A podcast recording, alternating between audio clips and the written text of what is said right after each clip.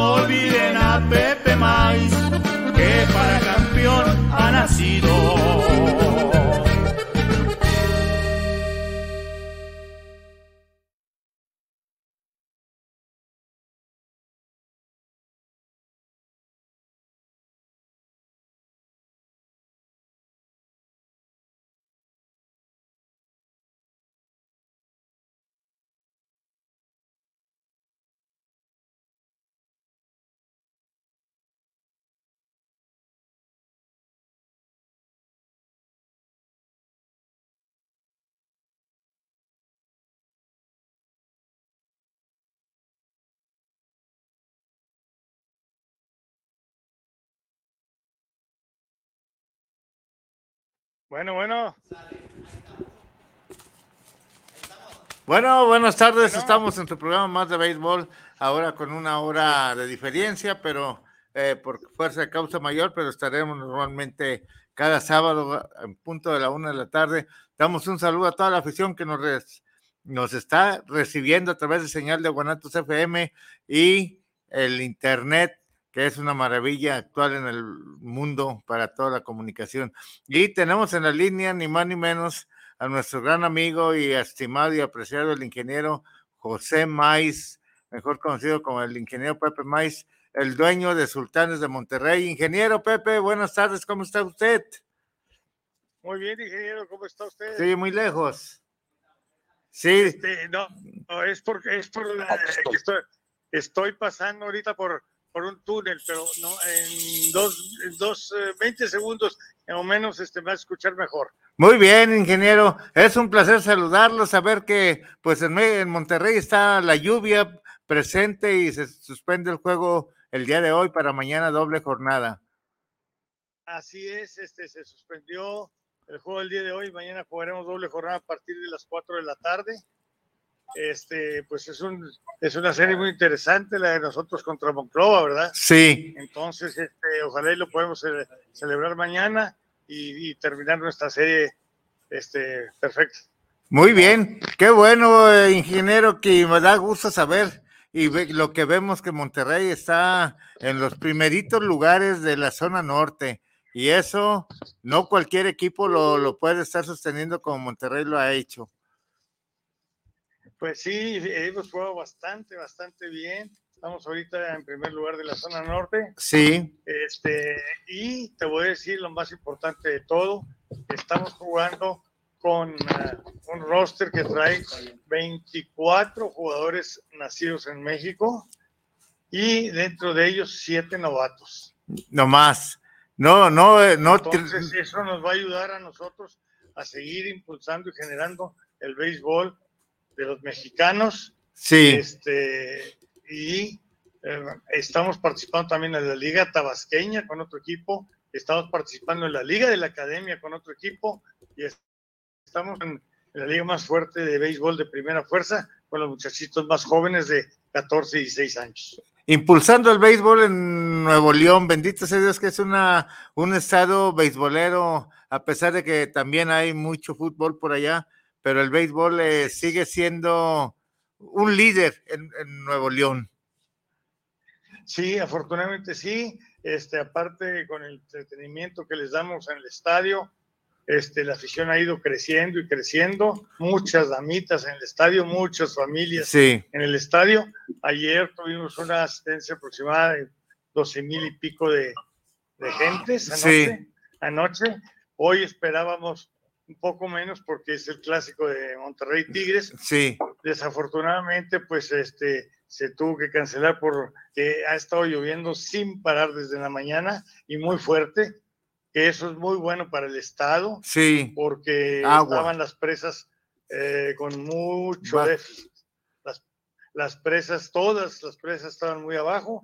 Creo que esto va a venir a, a darle mucho impulso otra vez a Nuevo León al tener bastante, bastante agua si la vez pasada una llovida mucho menos que esta nos iba a dar agua para cuatro meses más, Yo creo que con esta lluvia fácilmente vamos a tener garantizado el abasto de agua por todo este año y parte del año que viene. Qué bueno, qué bueno, porque sí realmente eh, se ocupa el agua en Nuevo León, las temperaturas extremosas, todo eso, y el agua es un elemento necesario. Así es.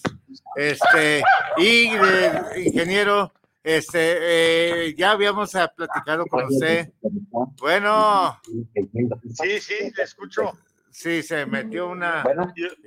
Este, sí, sí, yo sí le escucho. Este, y eh, teníamos, eh, platicamos con usted para, a ver, ¿qué pasa ahí? Este, eh, habíamos platicado sobre tratar el tema de la nave, la huelga de 1980. Ah, sí, sí, sí, me acuerdo, cómo no.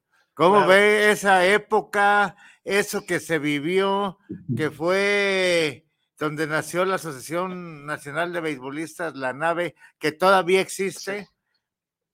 Sí, pero bueno, desgraciadamente yo creo que lo que pasó en aquellos años, yo estaba apenas entrando al béisbol organizado. Sí. Y, y lo, que, lo que pasó fue, yo creo que eh, la idea de ellos pues no era mala, era buena, pero eh, no fueron las formas a lo mejor adecuadas de tratar el asunto con los dueños. Y creo que eso fue lo que pues hizo que desgraciadamente existiera la nave y que desgraciadamente los peloteros que se fueron a, la nave, pues a los dos, tres años ya no tenían trabajo porque eh, pues también pensaban que era muy fácil tener equipos de béisbol y se dieron cuenta que no era tan fácil y que muchos equipos perdían dinero. Sí. Entonces, este, yo creo que fueron las formas las que hicieron que el movimiento no procediera este, pero yo sí pienso que la idea no era mala, era estar un poco más protegidos. Y sí lo están ahorita ya los peloteros porque pues ya están en el seguro social, ya tienen algunas otras prestaciones. O sea, como quiera que sea, ese movimiento a la larga sí sirvió para que tuvieran mejores prestaciones, mejores hoteles, mejores comunicaciones al, al viajar, ir, ir eh, a lugares muy lejanos en avión o en camión, etcétera. Yo creo que como quiera que sea, un movimiento que vino ayudando a final de cuentas a los actuales peloteros. Exactamente, o sea, y lo malo, ingeniero, eh, yo siento que muchos jugadores actualmente no valoran eso que se logró, no lo valoran.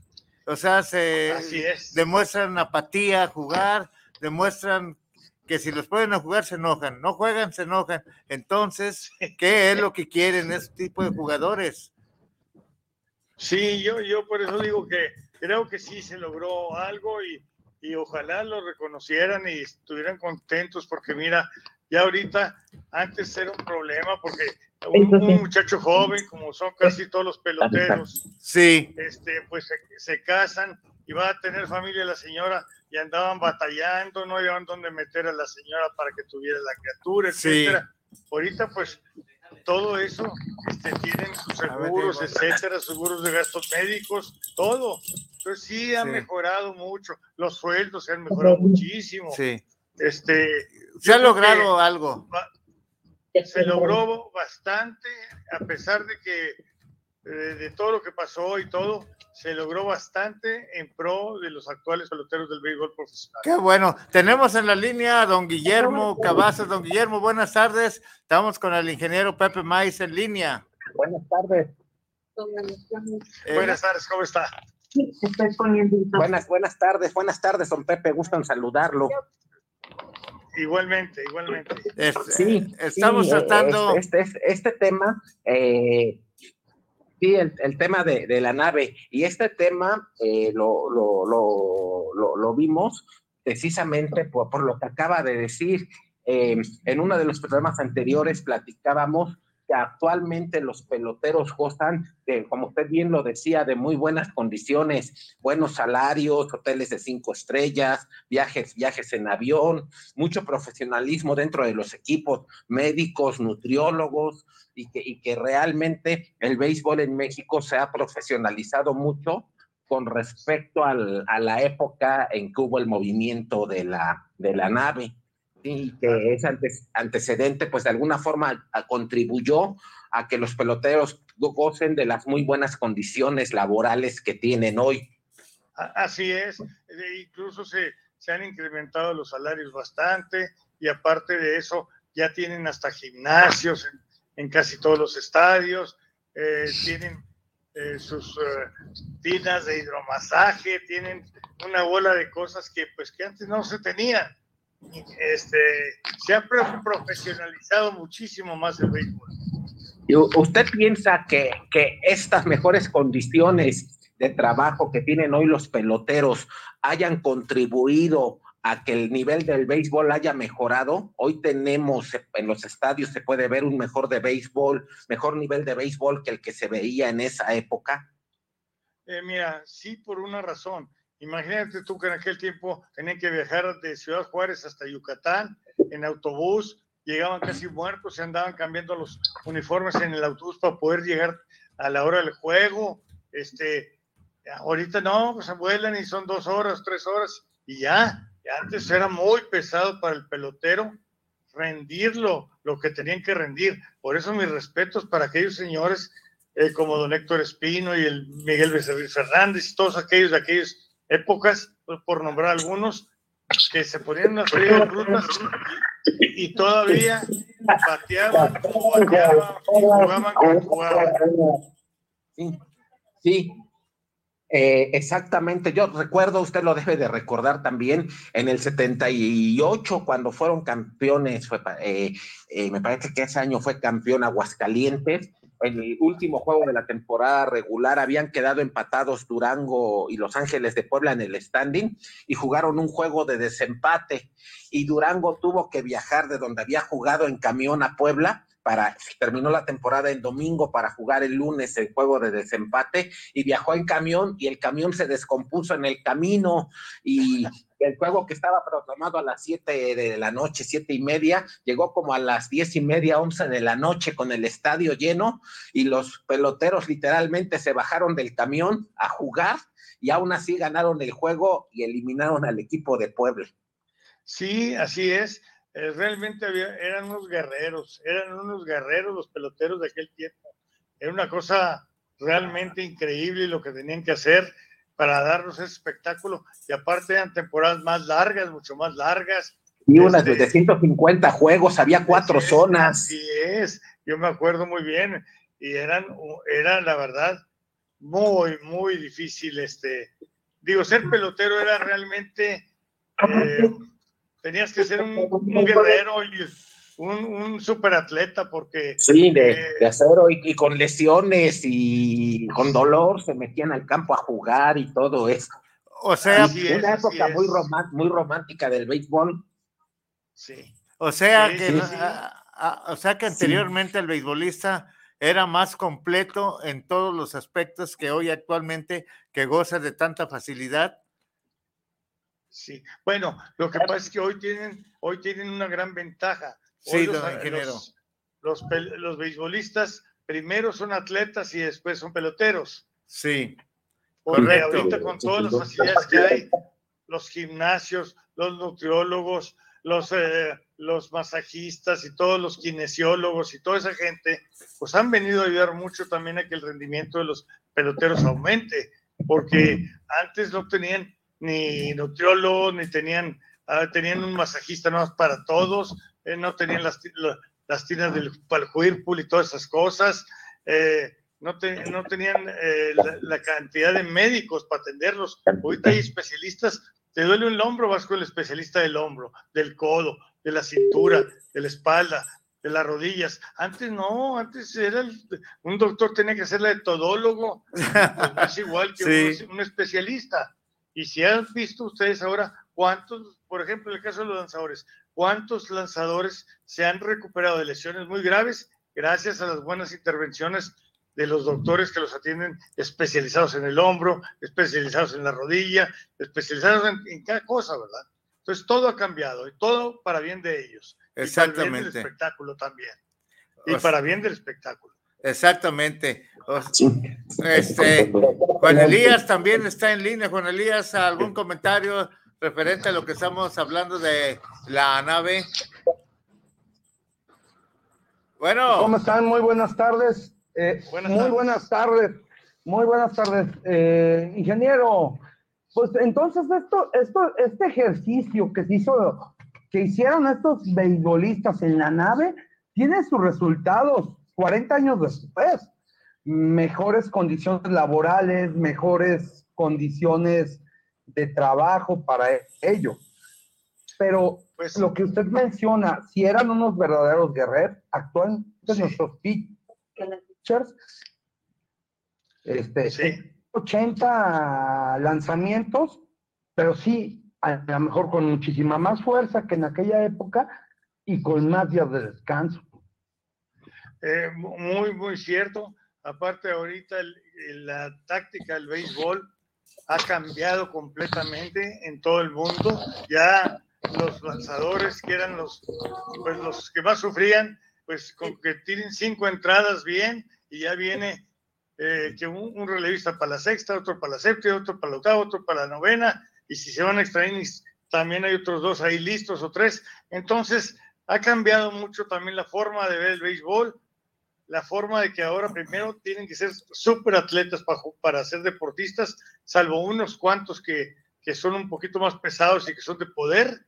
Todos son atletas. Primero son atletas y luego son peloteros. Aparte las condiciones, como te digo, de que ahora viajan en avión, etcétera, eso hace que lleguen más descansados. Tú ves ahorita los, los vestidores, eh, tienen dos, tres horas ahí antes del juego para estar distrayéndose con juegos, tienen para jugar ping-pong, para jugar billar, para ver la televisión, para jugar hasta futbolito, chivo, en, en los estadios. sí. Tienen ahí su propia cocina con nutriólogos, con todo. Eh, todo ha cambiado completamente. Yo creo que la estrategia del béisbol ha cambiado completamente. Oiga, don Pepe, una pregunta. Usted, usted habla de mejores condiciones de viaje, pero también no, no cuenta la programación de la liga. Eh, por ejemplo, lo digo por el caso de Bravos de León. Eh, estamos en una ciudad, sí que estamos a nivel de cinco horas del 50% de la población en transporte terrestre de León. Ciudad de México a tres horas y media, Guadalajara a dos horas y media, San Luis a dos horas, Aguascalientes a hora y media. Pero, por ejemplo, ustedes tienen un super aeropuerto muy bien conectado, igual que Guadalajara y Ciudad de México. Eso a ustedes beneficia.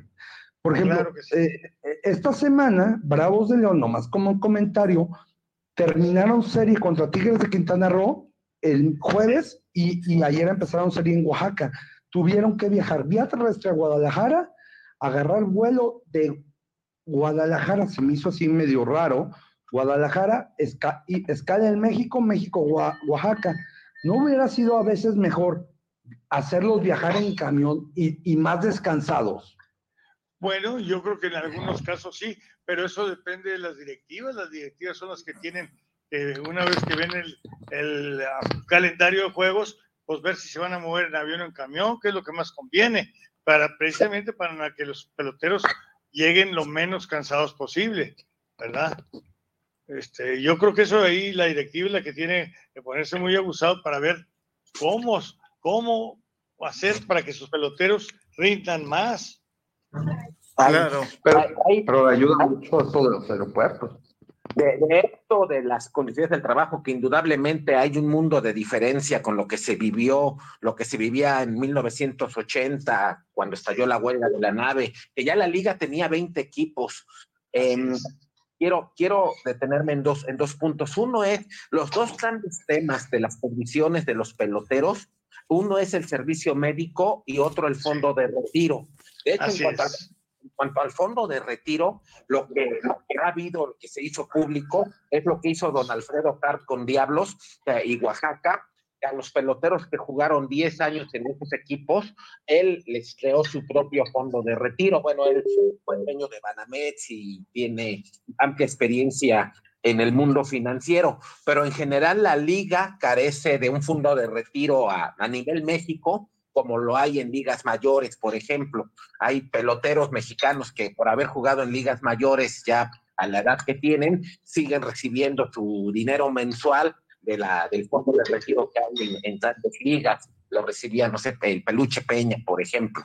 No, eh, todos los que han estado en grandes ligas, con un año que estén en grandes ligas, este, ya tienen derecho a una pequeña pensión y va subiendo de acuerdo a los Ah. ingresos y de acuerdo a la cantidad de años que, que estuvieran aportando para el fondo del retiro, ¿verdad?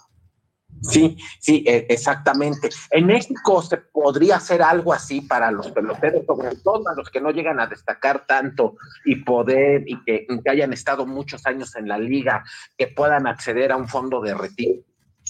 Yo creo que es algo que tarde que temprano se tendrá que hacer y no nada más en la Liga Mexicana de Verano. Tendría que participar la Liga Mexicana de Verano y también la, la Liga Mexicana de Invierno, la del Pacífico, porque son los mismos peloteros los que juegan en un lugar y en otro.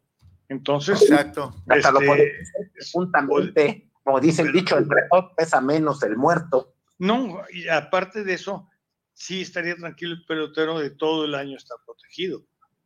Sí, sí, porque de hecho ese es el enorme pendiente en cuanto a la seguridad social de los peloteros, el que el que no tengan afore, no tengan eh, algo en lo que puedan ellos este, asegurar su vida una vez que se retiren. Sobre todo su, sobre todo su pensión, ¿verdad? Eso es, es Sí, pues, indudable. Sí, sí, exactamente. Ha habido peloteros que, que, que literalmente mueren en la pobreza. Hace un par de años murió, por ejemplo, René Chávez, que es una leyenda con los diablos, le llegó a tirar incluso a los Yankees de Nueva York y, y murió en condiciones muy lamentables. Ha habido alguien, no sé, como Ramón Arano, que fue una leyenda del béisbol mexicano, él pudo invertir su dinero y al final de su vida tenía una flota de taxis en el puerto de Veracruz. No tenía pensión, pero de los taxis sacaba para sostenerse al final de, de su vida. Pero todo esto se terminaría si se pudiera crear ese fondo de pensión para los, para los peloteros, encontrar un mecanismo financiero que les dé tranquilidad eh, financiera una vez que se retire. Sí, tiene usted razón, porque incluso, pues, a, a ver, este Andrés Mora, que estuvo en las grandes ligas, Sí. que se recibía su pensión, pues murió en condiciones muy difíciles, ¿verdad? Es. Sí, exacto. Ojalá sea un tema que en alguna junta puedan tratar, porque sería el punto que tienen muy buenas condiciones, pero mientras son peloteros, pero habría que ver su vida una vez que dejen los diamantes. Así es, así es, tiene usted toda la Ahora, razón. ahora, eh, y la otra es el servicio, perdón, el servicio médico. Actualmente los peloteros tienen protección de médica, ellos y sus familias. Sí, Sí, sí, y la, y la tienen una vez que se retiran o dejan de tener la protección No. médica. ahí está el detalle. Ahí está el detalle. La tienen mientras están jugando y después ya no la tienen, a menos que estén de coaches o de dentro del roster, ¿verdad? Sí, porque digamos, Pero- un trabajador en México de, que tiene seguro social, una vez que se jubila, sigue teniendo servicio médico, digamos.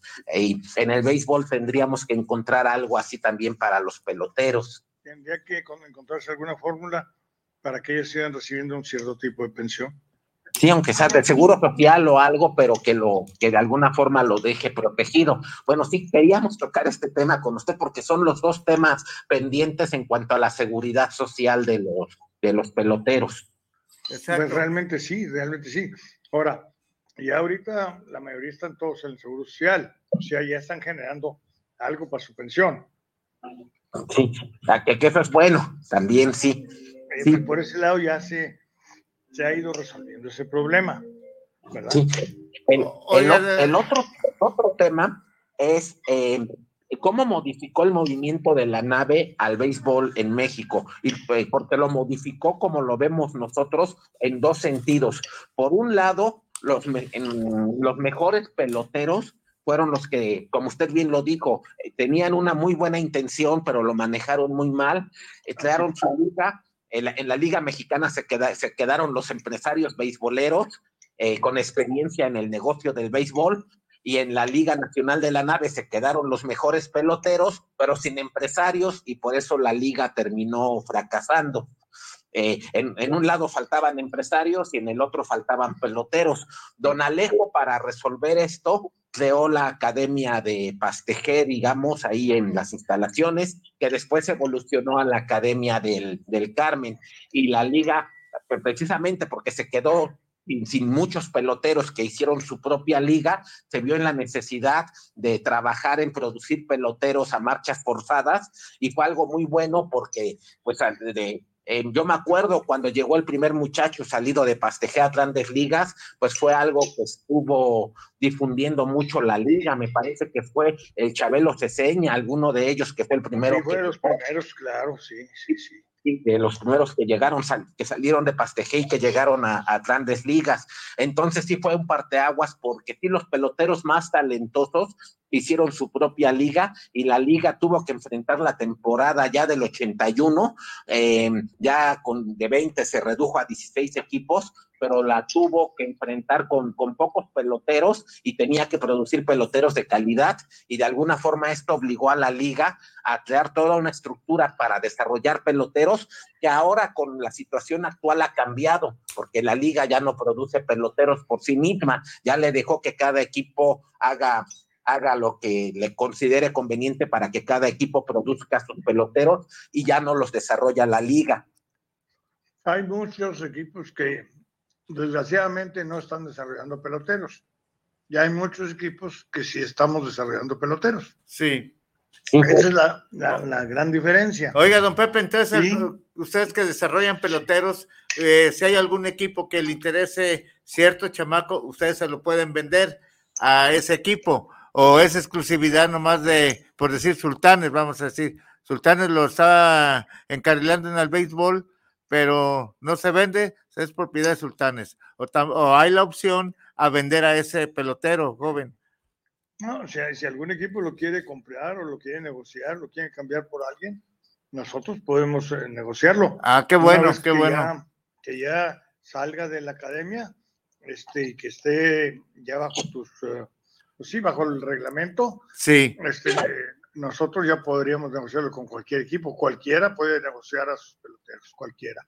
Qué bueno, qué bueno que aclara eso, es importante para que la gente se entere de que hay libertad para escoger y comprar peloteros de la creación de cada equipo que tenga en su academia particular o personal. Así es, así es. Adelante, don Guillermo.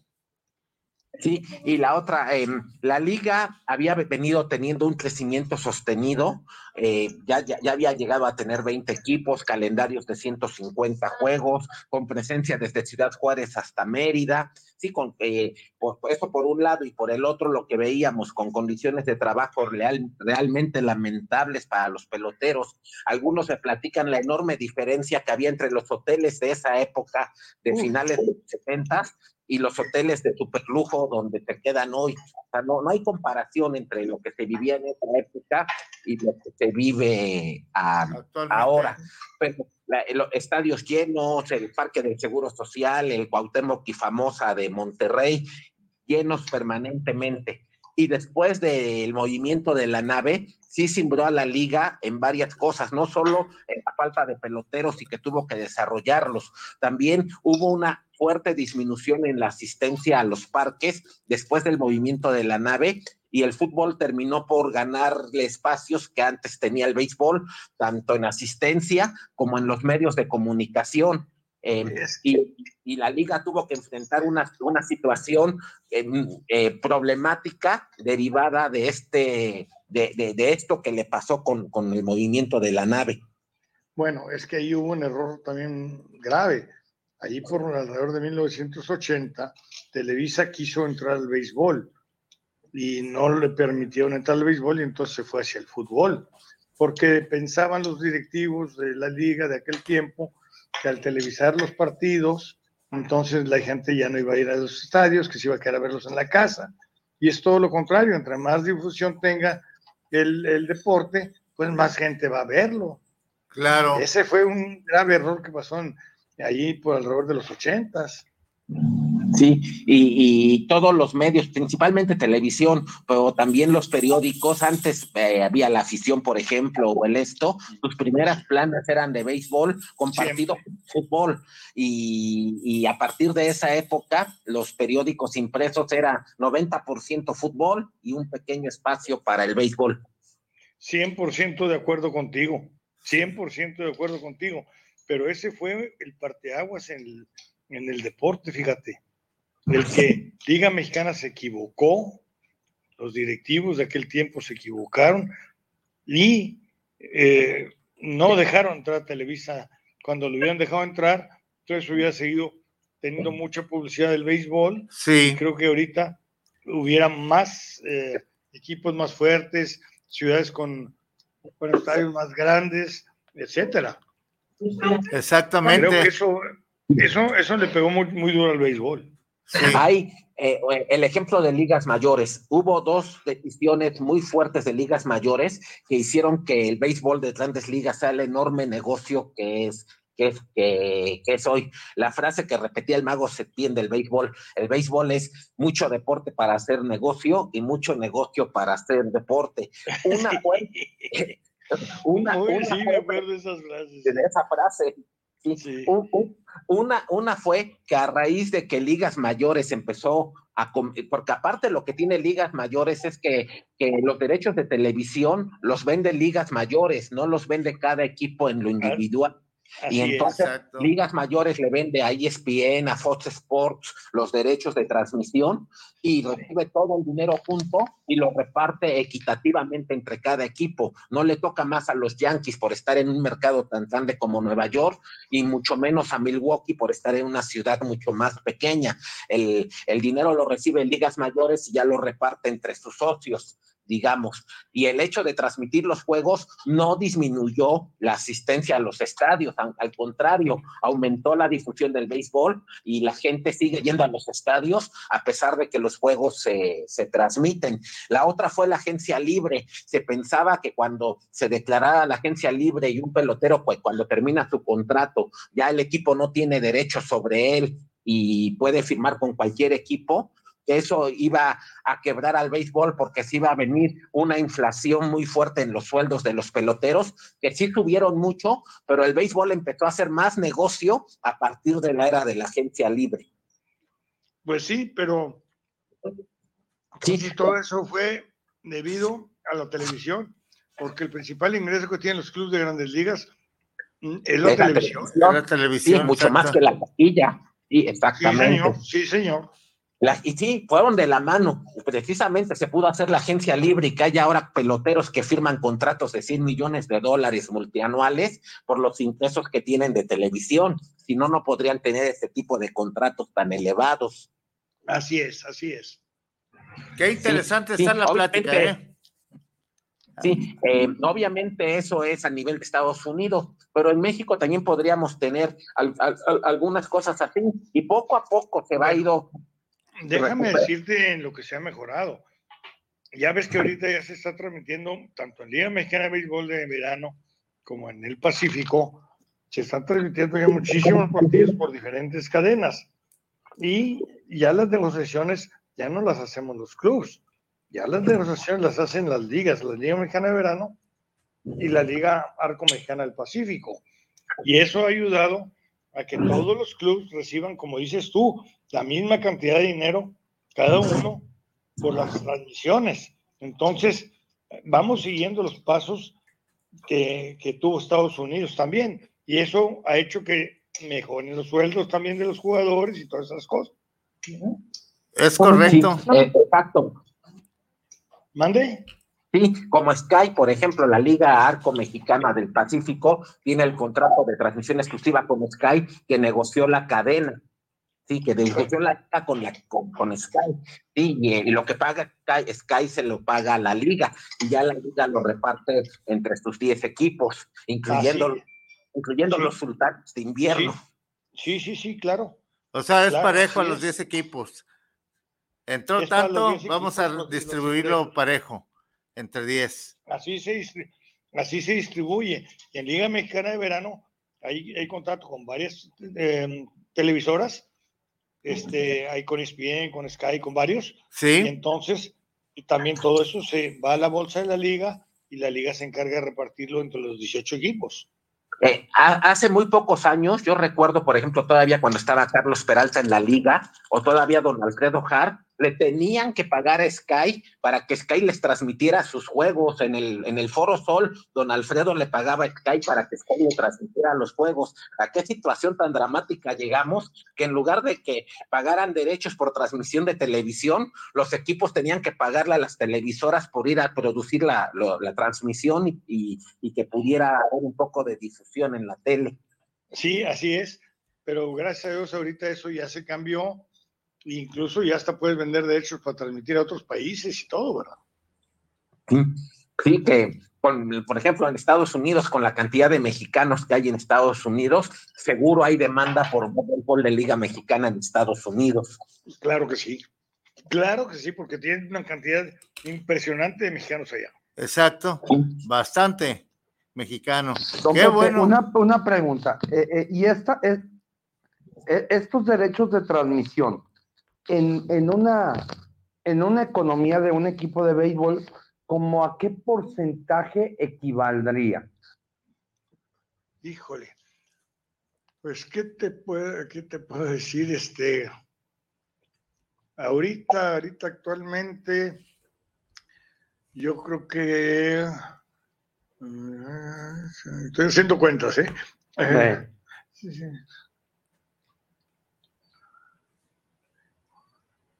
Yo creo que ahorita este, eh, equivale como un 15 o 20% de los ingresos totales de cada equipo. Ajá. no, ya, ya son autosuficientes la mayoría en la liga, con lo que generan de ingresos por derechos de, televisión, por cuquilla, por la venta de ropa y de mercancía en, sus tiendas. Ya, ya pueden cubrir sus gastos de operación. Mira, en el caso de Sultanes, te puedo decir que sí cubrimos ya nuestros gastos de operación. No te podría yo decir en plazas que tienen, que son mucho más chicas, porque en el caso nuestro, Sultán es el que más eh, gorras vende de todo el país. Por sí. decirte, tenemos un contrato con New Era. New Era vende las, todos los productos de ellos en nuestro estadio y a quien le pida por línea o lo que sea. Y Sultán es el que más gorras vende de todo el país, de cualquier deporte. Y, que, que, y más, que, más que gorras de equipos de fútbol, por ejemplo, Mm, pues no, eh, equipos de fútbol son mucho más baratos porque es, es el pantaloncillo, la camisola. Acá la camisola de béisbol es mucho más cara. Lógico. La también cuesta una buena lana. Entonces, este, nosotros somos de los que más vendemos, de veras, los que más vendemos este, productos de, de somos nosotros. Basta. Una, una pregunta, don Pepe. Por ejemplo, ustedes, ustedes, ustedes son vestidos y y no sé si, si vamos a decirlo, si patrocinados por New Era. Así es, patrocinados por ellos. Una pregunta. Ustedes tienen, y, al igual que León, y creo que son como seis o siete equipos vestidos por New Era, una línea comercial que, vamos a decirlo, sin anuncios publicitarios. Ah, 55. hay también una línea de uniformes que ustedes comercialicen con los patrocinadores o, o, toda todo lo que hay en, el, en las tiendas es limpio. No, todo lo nuestro va con todos los patrocinadores. Eso es una, un plus, un plus que tienen todos los patrocinadores y por eso les puedes cobrar más caro a los patrocinadores porque su marca la traen por todos lados. Exactamente. Sí, e, es, que, por ejemplo, eh, eh Olme, Olmecas de Tabasco creo que tiene las dos líneas, eh, la limpia, vamos a decirlo, sin publicidad y con publicidad. Sí. Y, León creo que nomás, eh, única y exclusivamente maneja la línea sin publicidad. Bueno, es Aunque debería de parecer álbum de estampitas. Sí, es que depende del convenio que hagan ellos con, con New Era. Exactamente. el proveedor. Eso ya depende de convenios individuales. Nosotros ah, el convenio nuestro es tal cual, ¿verdad? Toda como es de juego. Una pregunta, entre, entre calidad de uniformes, es que eh, parte también de esto que ustedes decían hace rato de la nave, hasta en los uniformes han evolucionado. Ah, muchísimo. O sea, acuérdate que antes eran pura franela gruesa y ahora es pura tela lo, lo más ligero posible y lo más perforada posible para que el pelotero sude mucho menos y pese menos eh, la franela, digo, la, la camisola y el pantalón. No, no, es que todo ha evolucionado. También eh, la- las prendas de vestir han evolucionado. Bastante, bastante. Es que, es que es impresionante todo. e- Es impresionante todo esto porque es una industria y una ciencia de- del deporte aplicada al, al profesionalismo. Así es. Y ya ves que, eh, pues, eh, uno, unos surten eh, también a otros deportes y unos que no surten a otros deportes, ¿verdad? Este, así es como está manejado todo, ¿no? O sea, Lo quiere que hace falta es que en- desde mi tierra hagan zapatos, spikes. Sí, sí sería fabuloso, ¿eh? O sea, que las marcas, por ejemplo, las marcas que hacen zapatos de fútbol, que me meten mucho recurso al, al- al fútbol, pues que, que cambiaran el tipo de suela o, o la es- infraestructura y tener zapato nacional. Sería muy Sí, bueno. Muy bueno, pero también ahorita ya tenemos que ir pensando en que muchos de los eh, estadios van a tener pasto sintético. Entonces, ahí es otro tipo de zapato el que tienes que usar, pero también se podría hacer en León, ¿por qué no? En, en el estado de Guanajuato, que son zapateros por excelencia, ¿no? exactamente. O sea Sí. que la nave trajo beneficios a la larga. Sí, a final de, a final de cuentas, Que lo hayan manejado en una forma con ciertos errores es una cosa, pero ha producido beneficio al pelotero actualmente, en todos los sí les aspectos. produjo beneficio, sí les produjo beneficio a los peloteros.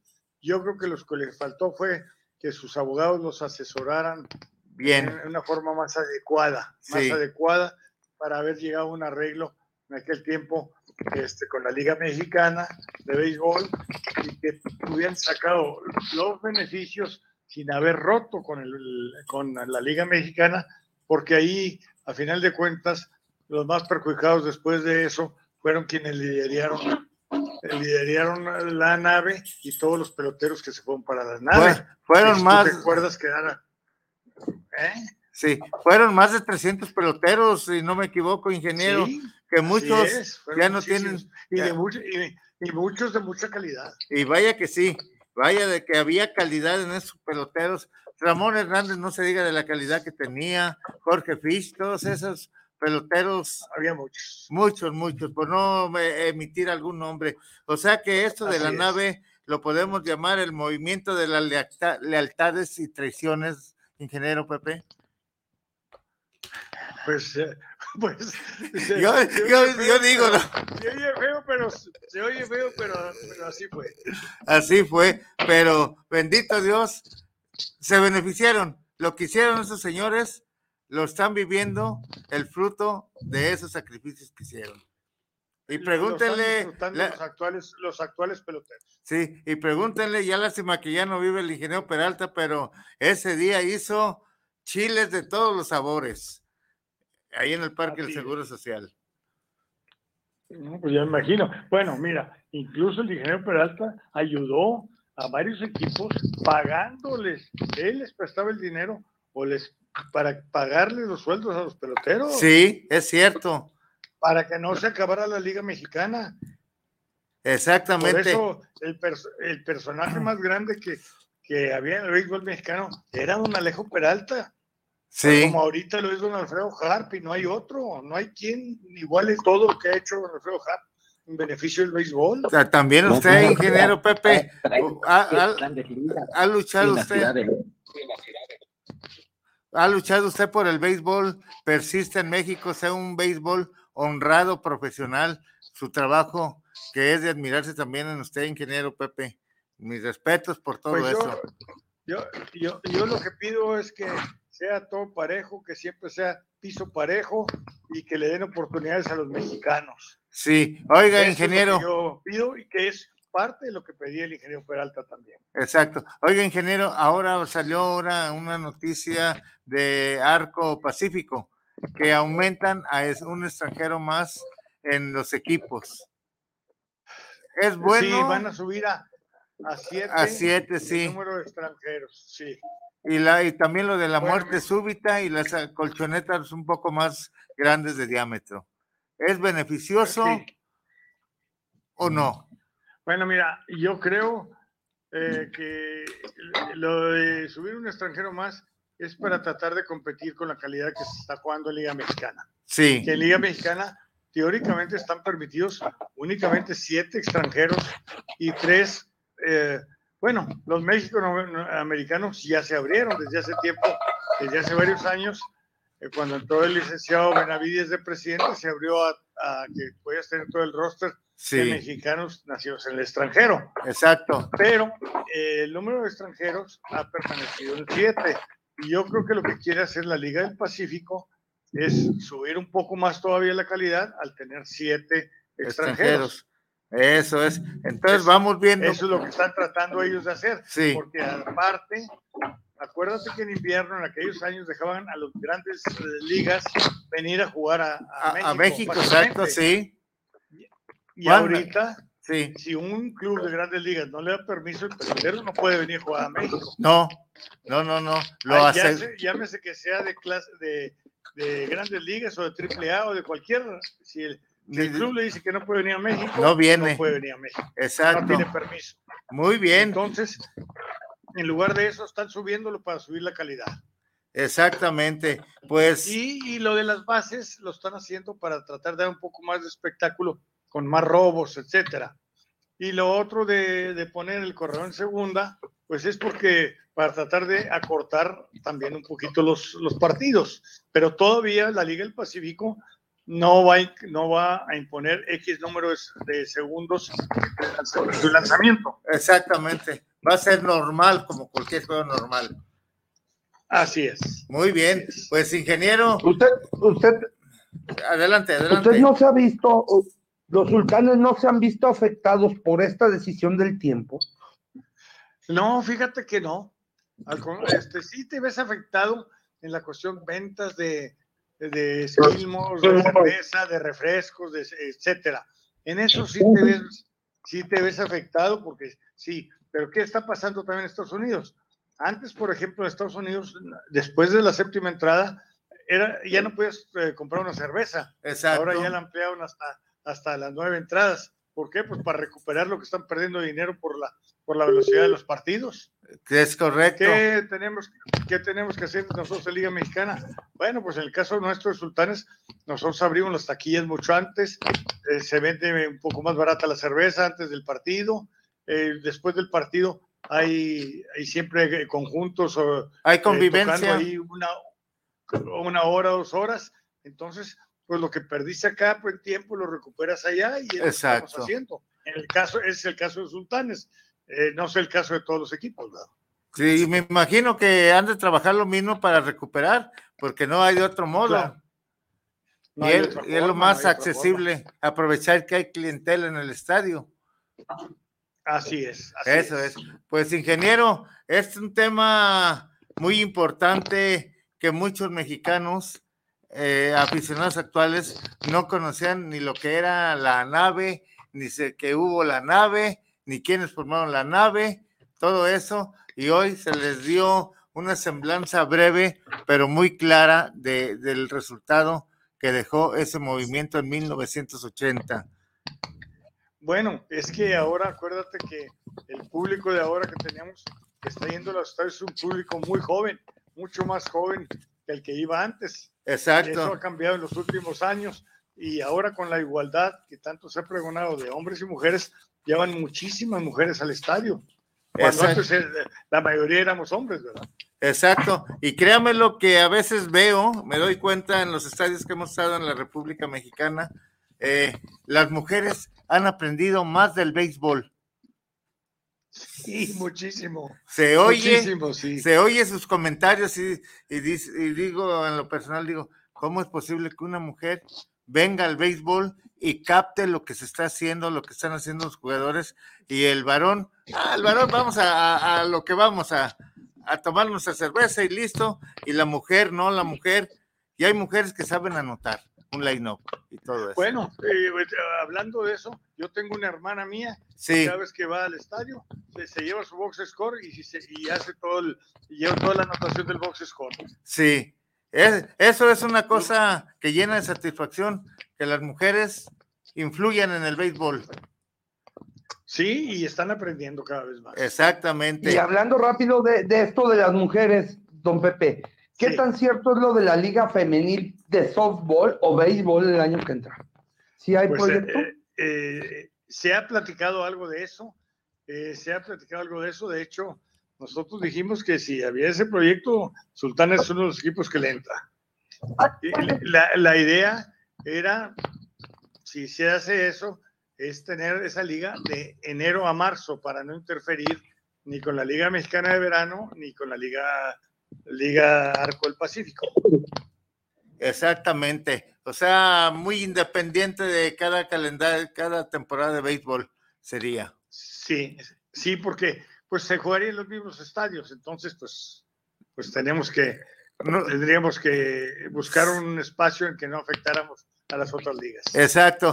Pues ingeniero Pepe, créame lo que aprendí mucho con esta plática de ustedes, la enseñanza que nos dio usted, don Guillermo, este Juan Elías, aprendí más de béisbol.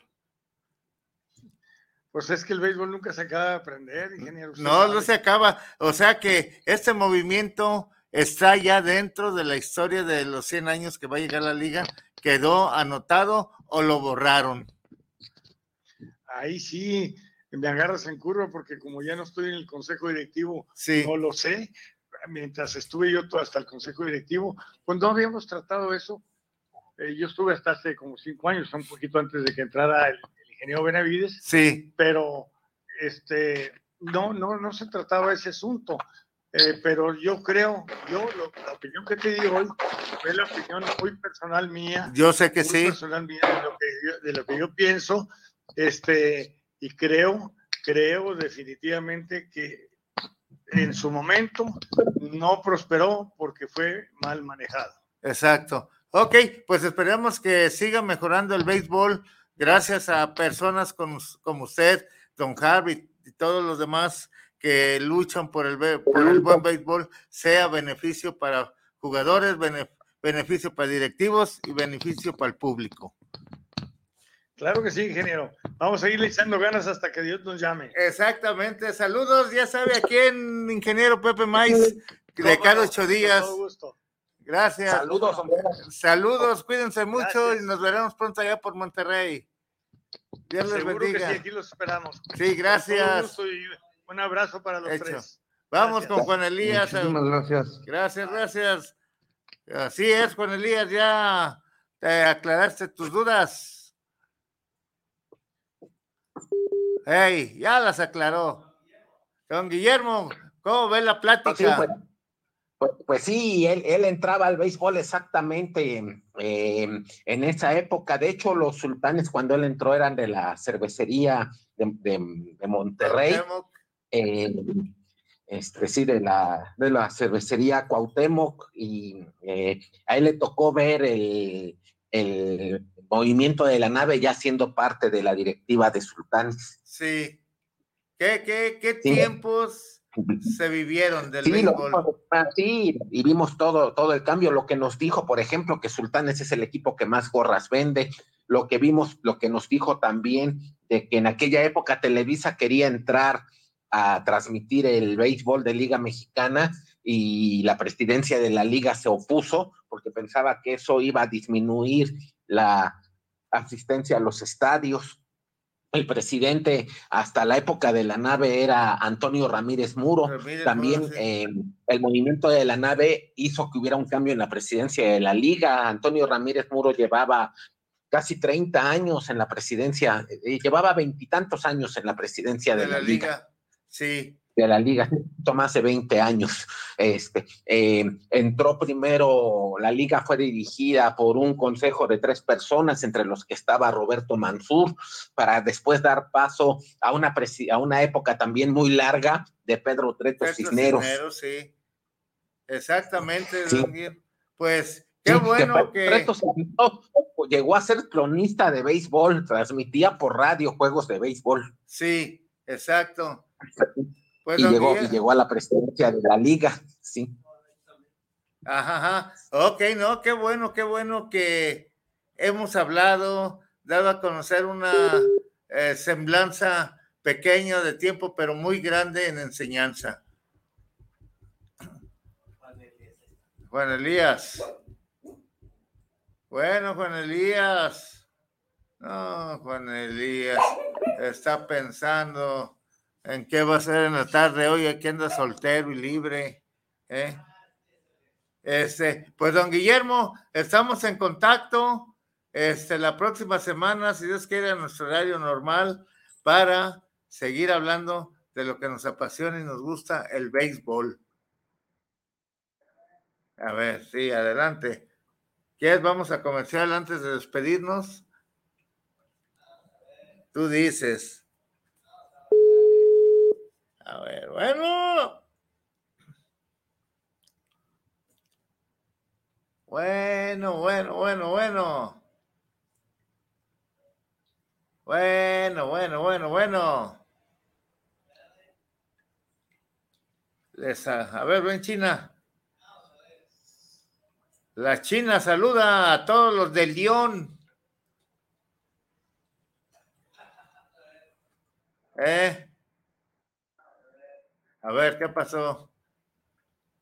Oye, el parque de aquí de béisbol, el estadio panamericano, perdón, el estadio panamericano que lo hicieron de, de béisbol, que no, que realmente no es un parque para béisbol, este, está lleno. Estoy sorprendido del entradón que hay en el parque ahorita. Nomás como unos 300 aficionados. No más. Sí, ¿quién está? Don Guillermo. Aquí otra vez yo porque se había cortado. Sí, don Guillermo. ¿Cómo ve? Ahora no fue al juego. No, hoy, hoy, hoy, hoy, hoy no. Eh, sabíamos de la plática con don Pepe y quisimos platicar bien con él. Gracias por ese tiempo que nos cedió, don Guillermo. Ya sabe que aquí tiene eh, su libertad para hablar cuando gusta, a la hora que quiera. Eh, venir aquí también a cabina, ya sabe, Aquí ya estuvo Juan Elías esta semana y pues vamos trabajando todos por el béisbol juntos. Sí, eh, exactamente. Pues platicamos y pues nos escuchamos el otro, el, siguiente sábado. Sábado, si Dios quiere, a ver que se acerca ya el juego de estrellas allá en Tabasco, a ver qué va a pasar, don Guillermo. Sí, exactamente, que ya se vendieron todos los boletos. ¿Cómo ve? Sí, sí, pues eh, eh, ahorita que hablaban de los entradones en el Estadio Panamericano de Atletismo, los que sí tienen buenas entradas son los, los, los Olmecas. Hay, hay una euforia por, por, por, ver al béisbol en Tabasco, que, que, ayer perdieron y es algo de lo que mencionaba Juan Elías, que no sé quién hizo el calendario de la Liga Mexicana, los Olmecas jugaron serie en casa martes, miércoles y jueves contra los Pericos. De hecho, ganaron la serie dos juegos a uno. Sí. Pero el viernes los pusieron a jugar serie en, en Laredo. ¿Y, eh, tuvieron que hacer el viaje. Y pues casi se bajaron del avión a jugar y, perdieron por paliza. Sí, pues ya ve, aquí ayer no llegó el Águila aquí a Guadalajara, eh, que por retrasos de vuelo, ya ve las, las compañías de aviación. ¿Cómo son? Sí. Exacto. y hoy, hoy, por ejemplo, los, los, dos aeropuertos de la Ciudad de México llevan muchas horas cerrados por ceniza del volcán Popocatépetl. Válgame, o sea no hagan enojar a Don Goyo, por favor. Sí, este, desde las 5 de la mañana han estado cerrados. Entonces, quiere decir que está atiborrado los dos aeropuertos. Sí, en este momento sí, de todos los pasajeros que están esperando la salida de su vuelo que se retrasó.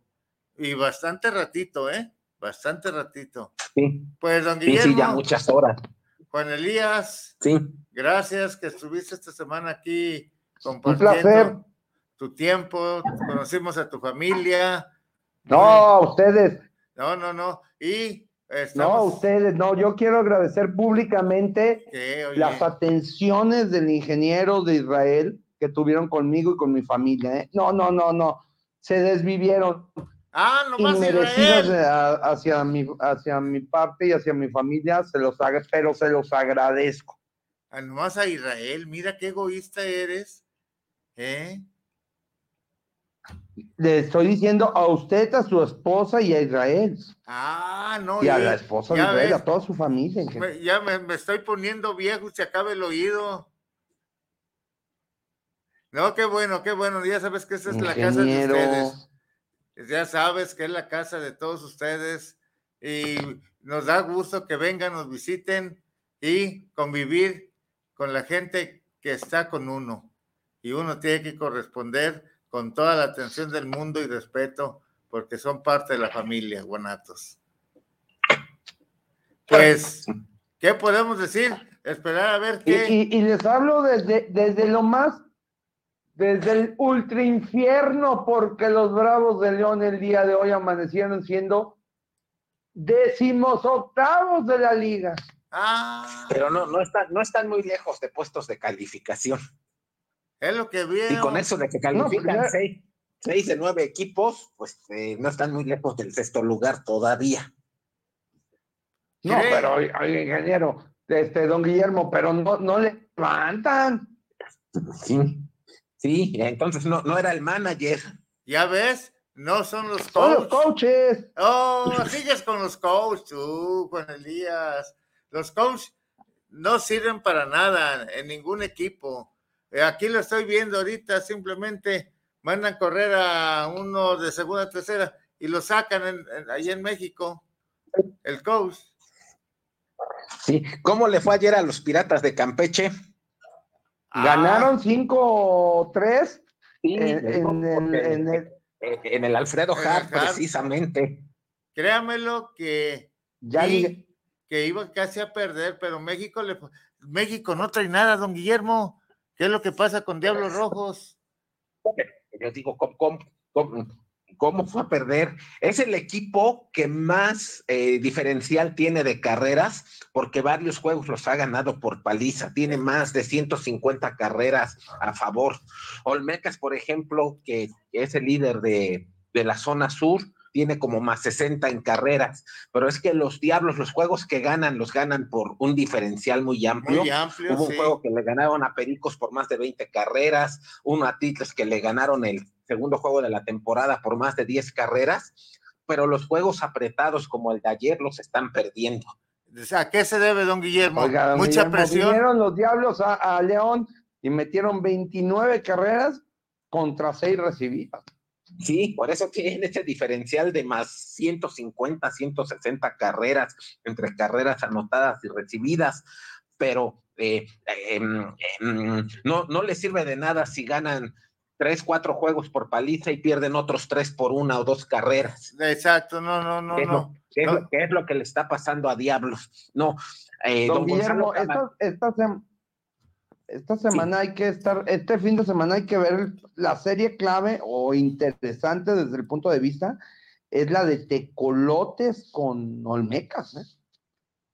Sí, sí, exactamente, que, que ayer, el juego de ayer no se puede considerar, los dos líderes de zona, no se puede considerar un parámetro por este, que esta calendarización de la liga que hizo que, que hizo viajar a Olmecas. No hay vuelo directo de Villahermosa a Nuevo, Laredo, entonces tuvieron que, hacer transbordos y llegaron muy pegados a la hora del juego. Eh, habría este, que ver cómo les van hoy y mañana en la serie. A como, a como han jugado hasta ahorita, bien podría ser la final de la Liga Mexicana, esa serie. Que Hola, don Guillermo, y ahorita que dice eso de los viajes, era lo que le comentaba a don Pepe. Bravos de León terminó el jueves el partido y se fueron vía terrestre a Guadalajara. Ay, qué lejos, Llegaron qué a lejos. Guadalajara. Tuvieron que haber llegado a Guadalajara como eso de las 2, 3 de la mañana al Sí. aeropuerto. Su vuelo salió a las 6 de la mañana de Guadalajara a, a Oaxaca con escala en Ciudad de México. ¿No hubiera sido mejor habérselo llevado vía terrestre desde León.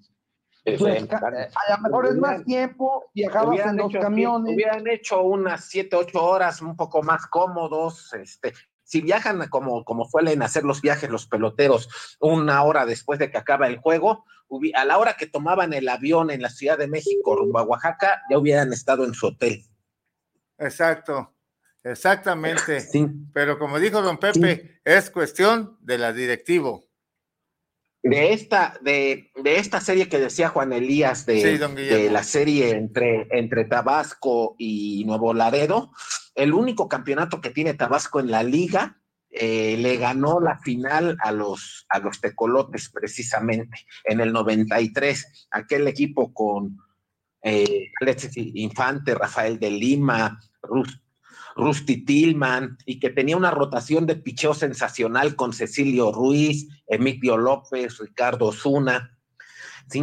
La final fue contra los pilotes de, de don Héctor Zacatillo Guerrero, el ino- inolvidable manager mexicano triun- triunfador Don en la Liga Mexicana. José Zacatillo Don Guerrero. Pepe, sí. Sí, que fue campeón como pelotero con los Pericos de Puebla en 1963, aquel inolvidable equipo que dirigía Tony Tony Castaño. Castaño, el cubano, ni más ni menos.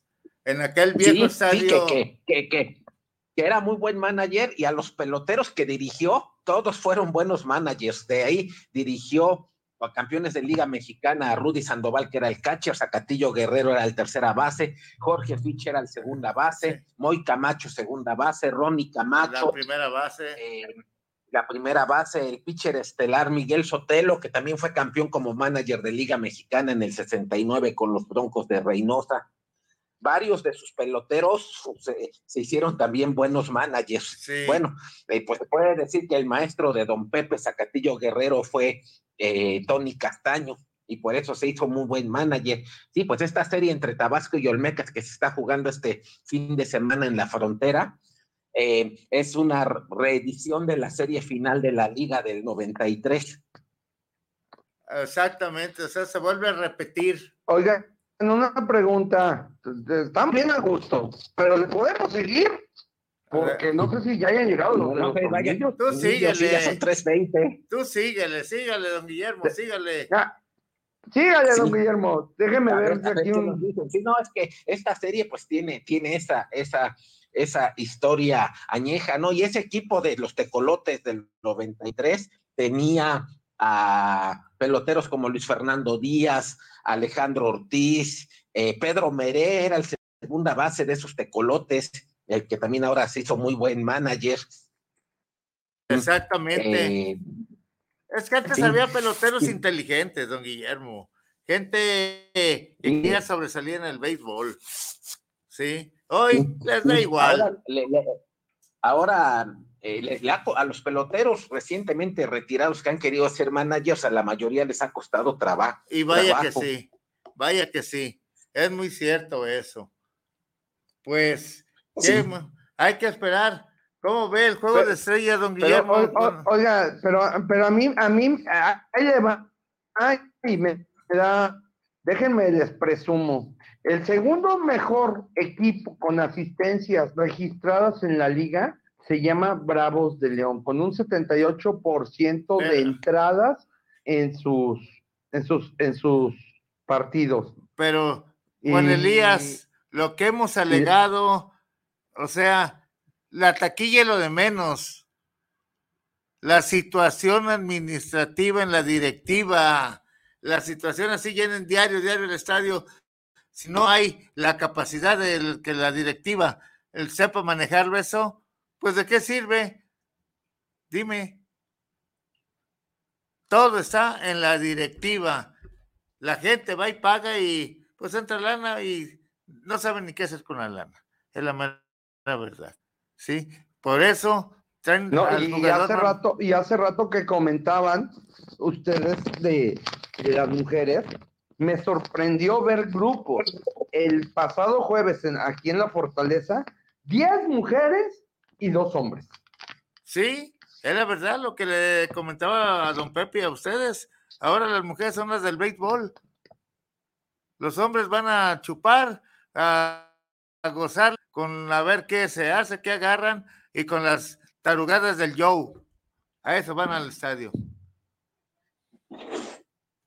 La mera verdad. Yo, para reírme, voy y me voy ahí al centro de aquí. Hay unos payasos ahí que hacen pues cosas graciosas y me divierto más que estar oyendo el que ah, qué barbaridad. Sí, la mera verdad. Yo no, no, no pagaría por ir a ver a ese ni oírlo. Con todo respeto. Oh, ingeniero, es, es una de las mejores voces de la liga.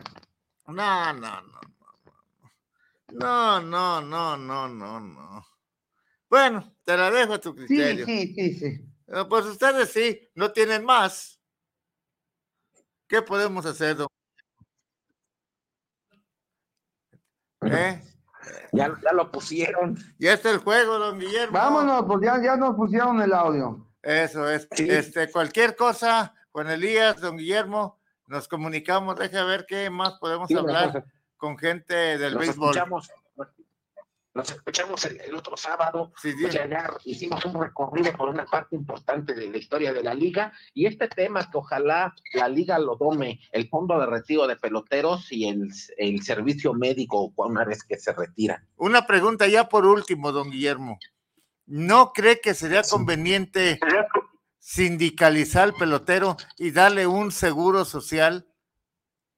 Sí, de, hecho se tiene, es, es una prestación de ley. Em, lo que pasa que históricamente eh, los directivos de la liga han sido muy temerosos, eh, nada más escuchan la palabra sindicato, digamos. y, en Estados Unidos eh, sabemos que el sindicato de peloteros es muy fuerte, pero precisamente el que sea tan fuerte que puede parar una temporada como ha sucedido recientemente. Sí. Eh, eh, eso mismo ha hecho que se desarrolle el béisbol como industria en, en Estados Unidos, el, contar con un sindicato tan, tan fuerte. fuerte, exacto. Bien, pienso que aquí si los peloteros tuvieran una buena organización sindical, eso sería en beneficio de la liga y de, y de los propios directivos, pero han sido muy renuentes a, a, eso. Tiene miedo. Y respecto a esto de los sindicatos, habría que acercarse, le voy a decir a quién, porque el toro, al igual que, que en el mundo del béisbol, los deportistas no estaban sindicalizados, ¿no? O los toreros o subalternos, y se creó una nueva asociación de subalternos que está amparada por la CATEM, por don Pedro Aces, que se llegó a rumorar que podría haber metido un, un equipo vía Nayarit. Eh, de hecho, este señor Aces, que es poblano, anunció que pensaba construir una nueva plaza de toros en la Ciudad de México. Eh, va a ser en Campo, en, en Bosque Real. Ya, ya, por ahí ya me enteré. Pero ahí le va. En el mundo del toro logró conseguir prestaciones para los subalternos de, seis, de que pagaran 600 o 700 pesos al mes y tener servicios médicos y derecho de pensión para los subalternos. Lo mismo que está, se está haciendo en el mundo del toro, se pudiera llevar al mundo del béisbol. Pero los directivos son temerosos, son temerosos. No, hasta, oiga, Oh, no, pero ahí le va. No son solamente los directivos, hasta los mismos jugadores.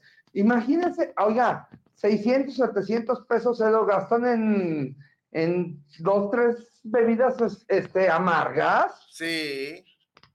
En vez de tener seguro su salud o una y, no, y no sería mejor que en lugar de esa bebida amarga tener una pensión a largo plazo, aunque sea con salarios mínimos, pues y tener los servicios médicos, no solamente para ti como deportista, sino para tu familia. Exactamente, eso es lo ideal. Eso es lo ideal. Desde que estaba don Alfred Maximin en paz descanse, me pongo de pie. Él alegaba, insistía, un buen sindicato y asegurar a los peloteros. Eso es todo. Pero no, seguimos siendo eh, son, temas que quedaron, que le comentamos a don Pepe y que ojalá los, los retome la liga. Esto lo, lo, digo porque creo que todos de alguna forma hemos sido testigos de cómo, también de que los peloteros en general tal vez lo de la nueva generación cambio, sí, pero lo que ganan en el béisbol lo, ya no lo tienen cuando lo retiran y muchas veces eh, eh, al final de su vida llegan en una situación económica muy complicada, como los ejemplos que pusimos en la plática con don Pepe. Sí, sí sería muy bueno que, que pudieran tener un ingreso, aunque sea mínimo, una vez que te retiren. Exactamente, pero ya es una seguridad que va a tener ahí, que le va a ayudar chueco derecho, aunque sea mínimo. Sí, que, que, el único antecedente que hay en la liga, sí, es, lo que hizo don Alfredo con Diablos y Oaxaca. Cualquier pelotero que haya jugado 10 años con esos equipos ya tiene asegurada una pensión, pero que sale de la bolsa de don Alfredo. Lo ideal sería que se tuviera un esquema financiero, un fondo de pensiones, que, el equipo, la liga y el propio pelotero le fueran aportando al fondo y que ese dinero se fuera invirtiendo y que fuera creciendo para que el pelotero de ahí tuviera un ingreso al momento de retirarse. Claro que sí, sería lo ideal, don Guillermo, por donde le busquemos. Eso es. Pues ojalá la liga lo llegue a atender. Esperemos que sí, y hay que ir tratando ese tema más adelante con la persona idónea, ustedes saben con quién. Muy bien. Sí, pues, exacto. Pues, don Guillermo, yo le agradezco infinitamente, igual que a ti, Juan Elías, tu participación, la paciencia que tienen para con nosotros y nos vemos la próxima semana en Más de Béisbol y recuerden, nos vemos en la Villa Street, como decía Oscar el Rápido Esquivel. Saludos y nos escuchamos la siguiente semana. Y vamos a ver. Nos escuchamos la siguiente semana desde la Plaza de Toros la... que tenemos corrida en León, Guanajuato. Ándele pues, ya dijo. Cuídese de que lo, le vaya a dar una cornada, mi Juan Elías. Vámonos, nos vemos luego. Felicidades a todos.